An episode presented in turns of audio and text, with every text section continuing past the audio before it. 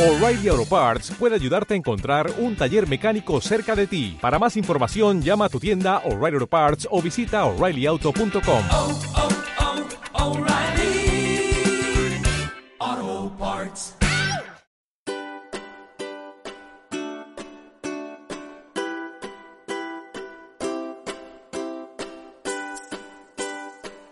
Madrid.0 Historias detrás de la historia.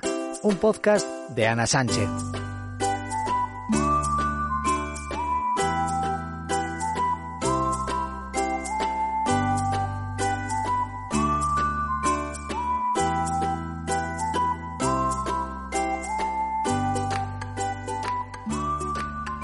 ¿Qué tal amigos? Estamos en primavera y pasear por Madrid es una verdadera suerte. Es el momento de sentarse en una terraza o en un banco de la Rosaleda del Parque del Oeste y disfrutar de esta ciudad que es única.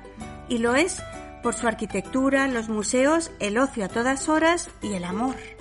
En Madrid.0, el podcast que cuenta historias de la ciudad, vamos a hablar de besos furtivos y de pasiones, amores de leyenda que crecieron en las calles de Madrid y que el tiempo no ha sepultado. Soy Ana Sánchez y hoy os invito a recordar varios amores con mayúsculas, de esos que hicieron suspirar a sus protagonistas, románticos, arrebatados, prohibidos o imposibles. Quizá en Madrid fluye también el amor porque San Valentín es uno de los vecinos más ilustres del barrio de Malasaña.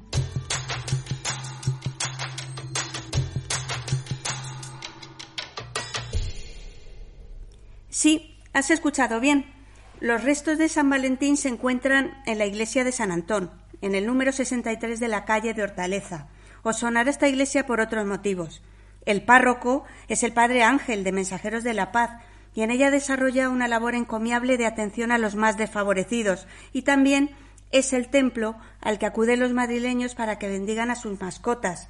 Lo hacen cada 17 de enero, el día del patrón de los animales. Llevan perros, gatos, periquitos y hasta alguna serpiente.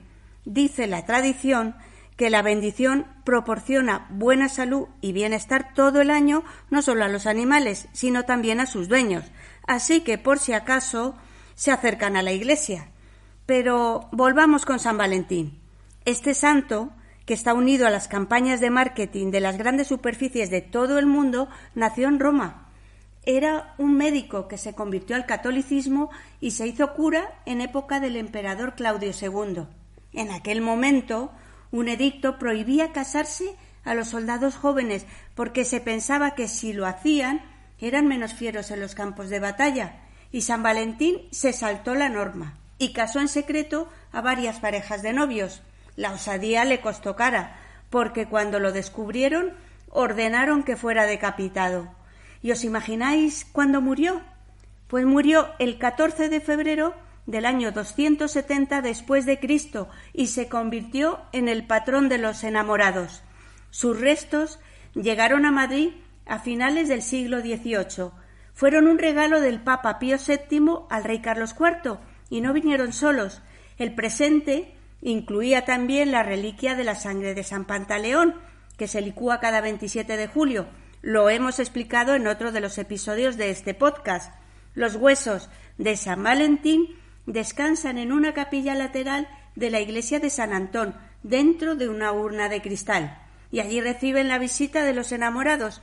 Hay otras ciudades que dicen tener también las reliquias del santo. No sabemos quién tendrá razón, pero Madrid es una ciudad en la que brota el amor, quizá gracias al santo.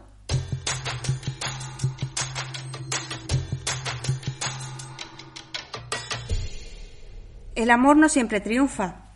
En la casa de las siete chimeneas, la sede del Ministerio de Cultura, dice la leyenda que vaga el fantasma de una mujer que murió de pena. Se llamaba Elena y al parecer mantuvo una apasionada relación con el rey Felipe II cuando todavía era príncipe. Elena era la hija de un montero del rey y fue una desdichada en asuntos del corazón. No pudo ser feliz con Felipe II, ni tampoco con el capitán de Flandes con el que se casó, un tal Zapata, que murió en la batalla de San Quintín. Sumida en una depresión enorme, Elena murió de pena en la casa de las siete chimeneas poco después de enviudar. Pero los sirvientes de la casa detectaron que el cadáver de Elena tenía unas marcas extrañas que hacían pensar que la muerte no fue accidental y lo más raro es que el cadáver desapareció. Se dijo que estaba enterrada en el jardín o en los muros de la casa, pero la incógnita quedó en el aire. Tiempo después, en los mentideros de la villa se extendió la noticia de que una figura de mujer se deslizaba por el tejado de la casa de las siete chimeneas, y era una mujer vestida de blanco a la que también se había visto por los pasillos entre las sombras de la noche. Ya a finales del siglo XIX, el Banco de Castilla se instaló en el edificio y tuvo que hacer unas obras de reforma. En los sótanos, los obreros encontraron el esqueleto de una mujer enterrada junto a unas monedas de oro de la época de Felipe II. ¿Sería Elena? La historia ha llegado hasta nuestros días. Todavía hay quien mira las siete chimeneas del edificio cuando pasea por la calle Infantas de Madrid por si aparece la misteriosa mujer.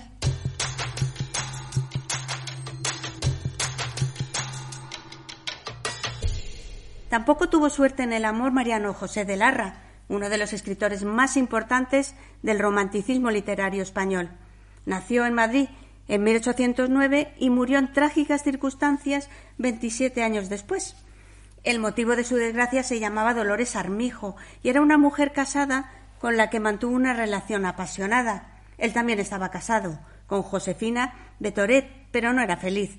Un día su amante, acudió con su cuñada a la casa del escritor para comunicarle la ruptura definitiva de la relación que mantenían, y nada más salir las dos mujeres, Mariano José de Larra se suicidó de un disparo en la sien. Larra era periodista, político, escritor y publicó en prensa más de doscientos artículos en ocho años. Era un joven inconformista, que participaba en tertulias y al que le afectó también muy negativamente la situación política de España y la pérdida de su acta de diputado. Su muerte lo convirtió en un modelo de romanticismo. En su entierro, otro escritor, José Zorrilla, leyó un emotivo poema dedicado a su figura.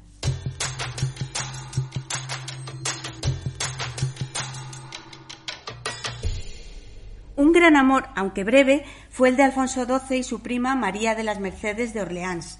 El rey se casó con ella en contra de la voluntad del gobierno y de su propia madre, Isabel II, que ni siquiera acudió a la boda. María de las Mercedes era hija de Antonio de Orleans, duque de Montpensier, uno de los mayores enemigos de la reina. Un inconveniente que no impidió que Alfonso XII acabara casándose con la joven en la Basílica de Atocha. Pero el matrimonio fue breve por la prematura muerte de María de las Mercedes a causa del tifus. Falleció a los 18 años en el Palacio Real de Madrid cinco meses después de casarse. Esta historia de amor caló en el pueblo, se hizo muy popular y hasta fue llevada al cine en la película ¿Dónde vas, Alfonso XII? que interpretaron Vicente Parra y Paquita Rico. Se conoce menos que ella fue la impulsora de la construcción de la Catedral de la Almudena de Madrid. Alfonso XII colocó la primera piedra en 1883, cumpliendo así una promesa hecha a su joven esposa. Los terrenos fueron cedidos por la corona junto al Palacio Real para que Madrid tuviera una catedral digna de la capital.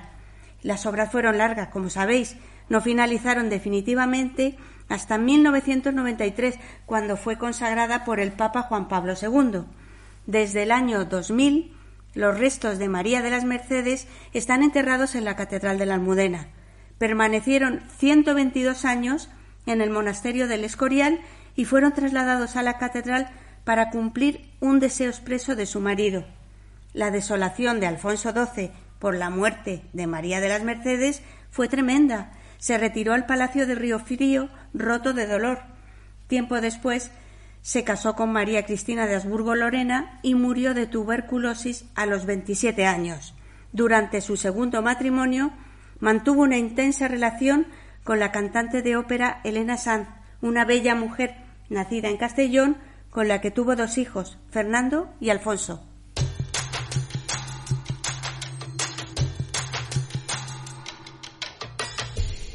Más cerca de nuestros días, en plena dictadura franquista, en torno a los años 40, una relación de amor adúltero de un político de alto rango y una mujer de la alta sociedad provocó un gran escándalo.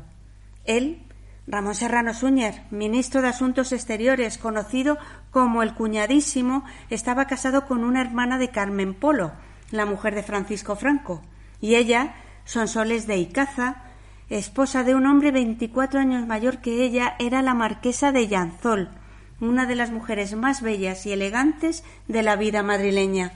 De sus amores nació una hija, Carmen Díaz de Rivera de Icaza, a quien aceptó el marqués como hija suya y que durante los años de la transición fue jefa de gabinete del presidente Adolfo Suárez.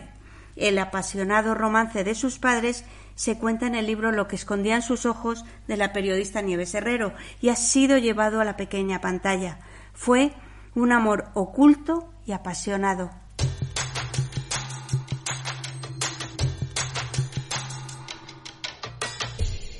Queridos amigos, deseo que os haya gustado este episodio de Madrid.0, el podcast que cuenta historias de la historia. Os recuerdo que estamos en iVoox y Spotify y ahora en Instagram. Antes de despedirme quiero dar las gracias a Javier Muñoz que nos presta el soporte técnico. Espero que nos volvamos a encontrar muy pronto y mientras tanto no dejéis de disfrutar de la luz del cielo de Madrid. Vale la pena.